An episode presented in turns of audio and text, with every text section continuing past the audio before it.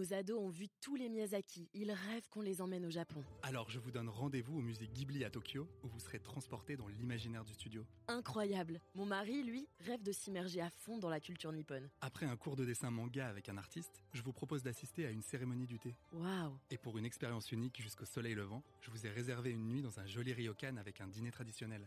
Je nous y vois déjà. Avec Marco Vasco, ne rêvez plus, vivez votre voyage l'esprit libre. Au rendez-vous sur marcovasco.fr pour imaginer votre prochain voyage sur mesure. Alexandre Guérin, bonjour.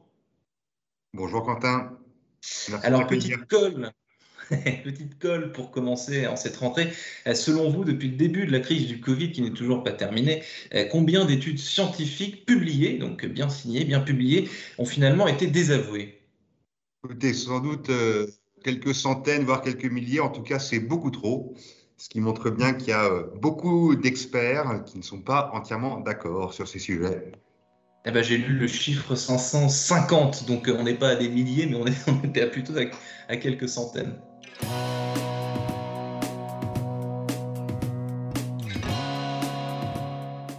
Bonjour à tous et bienvenue au Talk Dessineur du Figaro en visio avec euh, sur mon écran et sur le vôtre aussi par conséquent Alexandre Guérin, patron d'Ipsos France et collaborateur Ipsos depuis plus de 15 ans, hein, je crois. Après quelques années à New York, j'ai lu ça sur votre profil LinkedIn. Je suis taquin, mais je suis aussi curieux, Alexandre Guérin. Combien d'études réalisez-vous par an, euh, vous chez Ipsos? Alors écoutez, euh, Ipsos France, on est sur euh, plusieurs milliers d'études par an. On a 5000 clients en tout dans le monde, dans, dans 90 pays. Ça représente des millions d'interviews et des milliers d'études chaque année. Hum, comment est-ce qu'on peut garantir le mieux possible Je parlais des, des études euh, Covid juste avant qui, sont finalement euh, des aveux, enfin des, études scientifiques. Comment est-ce qu'on peut garantir, quand on fait votre métier, le, mieux possible la fiabilité et le sérieux d'une étude? Parce que c'est ça qui fait foi finalement. La notion de confiance, c'est capital dans, votre, dans votre métier. Ah, complètement. Et c'est ce qui fait la valeur de la marque Ipsos euh, de par le monde pour l'ensemble des, des, décideurs qui font appel à, à, nos services.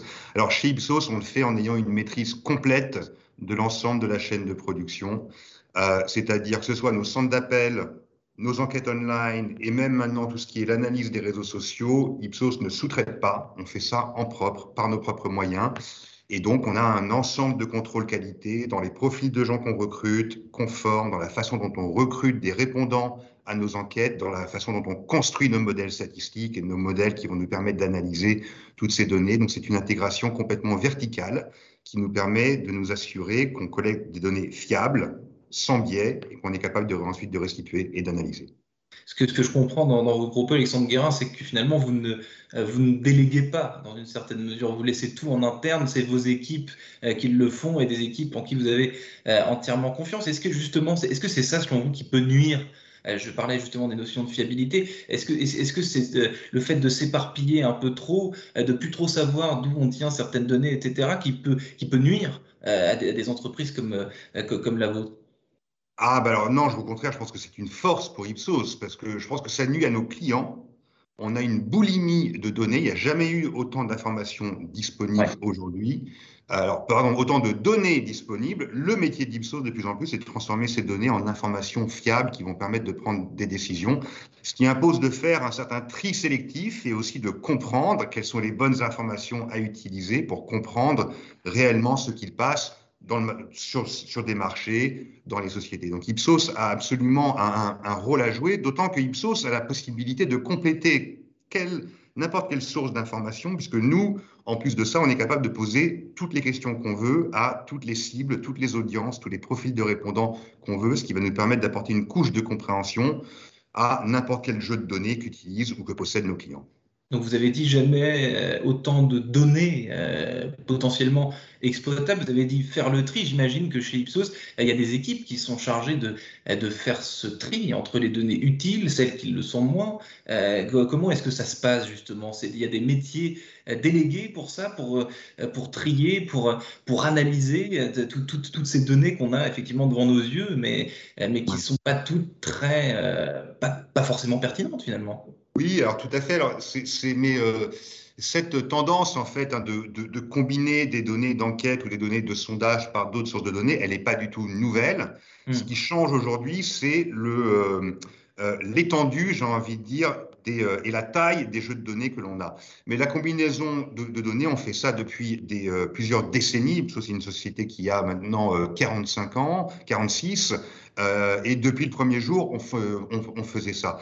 Euh, aujourd'hui, de plus en plus, c'est vrai qu'on complète nos équipes par des profils vraiment de data scientists qui vont être capables euh, de nettoyer, d'agréger, d'analyser ces jeux de données. Pour vous donner un petit peu un ordre de grandeur, Ipsos en France, on a à peu près 650 collaborateurs. On a à peu près 10% de nos effectifs qui ont des profils de, data scientists et ce chiffre va continuer à augmenter.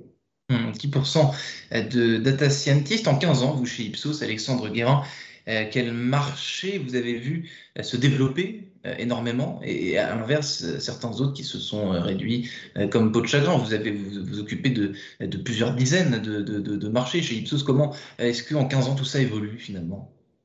Alors, les, les, grandes tendances, on va dire, si je regarde sur un périmètre 15 ans, on va dire, je pense que c'est surtout euh, l'adaptation de notre métier aux réseaux sociaux. On fait ça, et donc là, on a un certain nombre d'activités qui ont vraiment euh, explosé, sur lesquelles Ipsos a, investi. Donc tout ce qui va être euh, les domaines de l'intelligence sociale, qui vont être des méthodes, par exemple, de, de, poser des questions sur un mode, on va dire, très interactif, par exemple. Euh, on parle, par exemple, de, de, gamification ou de communauté, pour reprendre des, euh, des termes des, des, codes digitaux aujourd'hui, mais aussi tout ce qui est l'analyse sémantique de tous ces jeux de données, tous les posts, toutes les vidéos, euh, toutes les photos, en fait, par des mécanismes d'intelligence artificielle, on est capable de l'agréger euh, et de les comprendre et de les restituer. Donc c'est ça pour moi la grande tendance hein, de, de, ces, de, ces, dernières années. Maintenant, euh, vous, me, vous, me, demandez est-ce qu'on a des points d'activité qui euh, souffrent ou qui ont disparu? Ben, En fait, pas du tout, parce que le besoin de compréhension, le besoin d'enquête, il est toujours aussi pertinent. On vit dans un monde où les first party data, qui sont donc les données que collectent nos clients eux-mêmes, ne suffisent pas. Et on voit même je vais juste vous donner un exemple. J'ai passé sept ans de ma vie aux, États-Unis euh, récemment. Les premiers clients d'Ipsos sont les GAFAM, les Google, les Amazon, les Facebook. C'est des clients chez qui on a une plus forte croissance et ce sont aujourd'hui les premiers consommateurs de sondages et d'enquêtes au monde. Ce qui montre bien que notre activité, même dans un monde de big data, est encore plus pertinente. Et ce que vous m'avez dit, Alexandre Guérin, c'est que le réseau social, peu importe le marché sur lequel on se situe, le réseau social est toujours présent. C'est une métrique euh, euh, omniprésente, peu importe ce, dont on parle. C'est toujours, toujours par là que, que ça passe, dans une, dans une certaine mesure. La data, euh, elle passe par là. Alors, la data, elle passe par là, mais elle ne. mais elle ne suffit pas. Déjà, tout le monde n'est pas sur les réseaux sociaux, tout le monde ne participe pas autant sur les réseaux sociaux. Quand vous travaillez avec Ipsos, vous achetez une, euh, une compréhension totale d'un marché et, euh, une garantie de représentativité. Donc on utilise des réseaux sociaux dans quasiment toutes nos offres, mais on ne se limite pas à ça. Hmm. Est-ce que j'ai l'impression, Alexandre Guérin, qu'il y a un marché qui, a le vent en poupe depuis quelques années, c'est le marché du, futur, de, la prospective. Est-ce que le futur, justement, la prospection, c'est pas le marché? Euh, en devenir, si tant est que, euh, on, le sait d'ailleurs, la, prospection a souvent faux. Euh, les, études qu'on fait sur le futur ne se, réalisent souvent, pas. Mais néanmoins, il y a un, vrai désir de, savoir ce qui, va, nous arriver de, plus en plus. On veut savoir à, horizon 10, 20 ans, est-ce que le futur, ça fait partie des, marchés qui attirent vos clients et sur lesquels on vous sollicite? Ah, tout à fait. Et je pense que la pandémie n'a fait qu'accélérer ce, ce, mouvement. Alors ensuite, il y a différentes façons d'essayer de comprendre ou de prédire le, euh, le futur. Chez Ipsos, on reste sur des horizons qui sont à quelques mois ou à, ou à quelques années. Euh, à quelques mois, la grande question que se posent tous nos clients aujourd'hui, c'est parmi tous ces comportements qui ont changé pendant la pandémie, la façon dont on se déplace, ce, que l'on va consommer, la façon dont on va dépenser pour nos loisirs, euh, on a tous vu, on a tous adapté nos comportements à cette situation pandémique. Maintenant qu'on commence à en voir, j'ai envie de dire, euh, peut-être pas le, le, bout du tunnel, mais qu'on commence à trouver une forme de stabilité où on apprendra à vivre avec, euh, avec le Covid. Euh, la question, c'est, parmi tous ces nouveaux comportements, qu'est-ce qui va rester? Et ça, c'est une grosse partie de notre activité qu'on fait avec nos clients. Et là, on est en plein dedans et ça explique en partie le succès la très forte croissance que, connaît Ipsos depuis, depuis le, début de l'année. alors ensuite, à un horizon de deux ou trois ans, là, on a des réflexions qui sont plus systémiques. On va plus parler de scénario planning hein, par rapport à toutes les grandes tendances que l'on suit, et Ipsos suit les tendances dans tous les pays du monde euh, depuis maintenant plusieurs dizaines d'années. Ça, ça nous, va nous aider à travailler avec nos clients sur des, sur des scénarios qui vont leur permettre de se positionner, de comprendre quels sont les indicateurs qu'ils doivent suivre et d'adapter leur stratégie au, fil de l'eau. Hum, Alexandre Guérin, j'ai vu euh, aussi sur votre CV qu'entre 2006 et 2009, euh, vous étiez chargé de la transformation euh, du groupe. Aujourd'hui, on parle que de ça, de la, de la transformation, euh, la transformation digitale, etc. À l'époque, entre 2006 et 2009, la transformation, c'était quoi au juste? Alors, euh, c'était quelques années après l'introduction en bourse. Oui, donc 2006-2009, c'était quelques années après l'introduction en bourse d'Ipsos. Ipsos était en pleine expansion internationale. Ipsos aujourd'hui est présent dans 90 pays, ce qui est assez euh, conséquent, on va dire, surtout dans un métier de, qui est un métier de business to business, de, de, de B2B.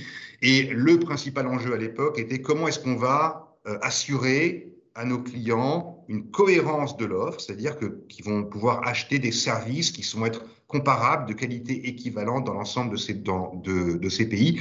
Et c'est ce qui euh, nous a euh, amené à transformer Ipsos avec une logique de spécialisation. C'est-à-dire qu'aujourd'hui, dans tous les bureaux Ipsos, dans tous les 90 pays Ipsos, vous allez avoir des spécialistes de la publicité, de l'innovation, de l'activation digitale, euh, euh, de l'optimisation du, marketing mix, de la compréhension des audiences ou de l'opinion, pour vous donner quelques exemples.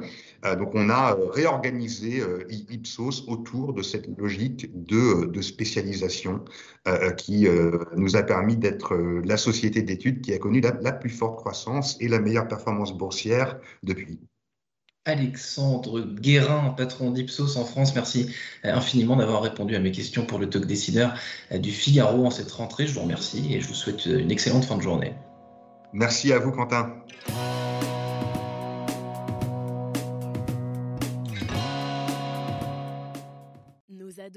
Tous les Miyazaki. Ils rêvent qu'on les emmène au Japon. Alors je vous donne rendez-vous au musée Ghibli à Tokyo, où vous serez transporté dans l'imaginaire du studio. Incroyable. Mon mari, lui, rêve de s'immerger à fond dans la culture nippone. Après un cours de dessin manga avec un artiste, je vous propose d'assister à une cérémonie du thé. Waouh Et pour une expérience unique jusqu'au soleil levant, je vous ai réservé une nuit dans un joli ryokan avec un dîner traditionnel. je nous y vois déjà. Avec Marco Vasco, ne rêvez plus, vivez votre voyage l'esprit libre. Au rendez-vous sur marcovasco.fr pour imaginer votre prochain voyage sur mesure.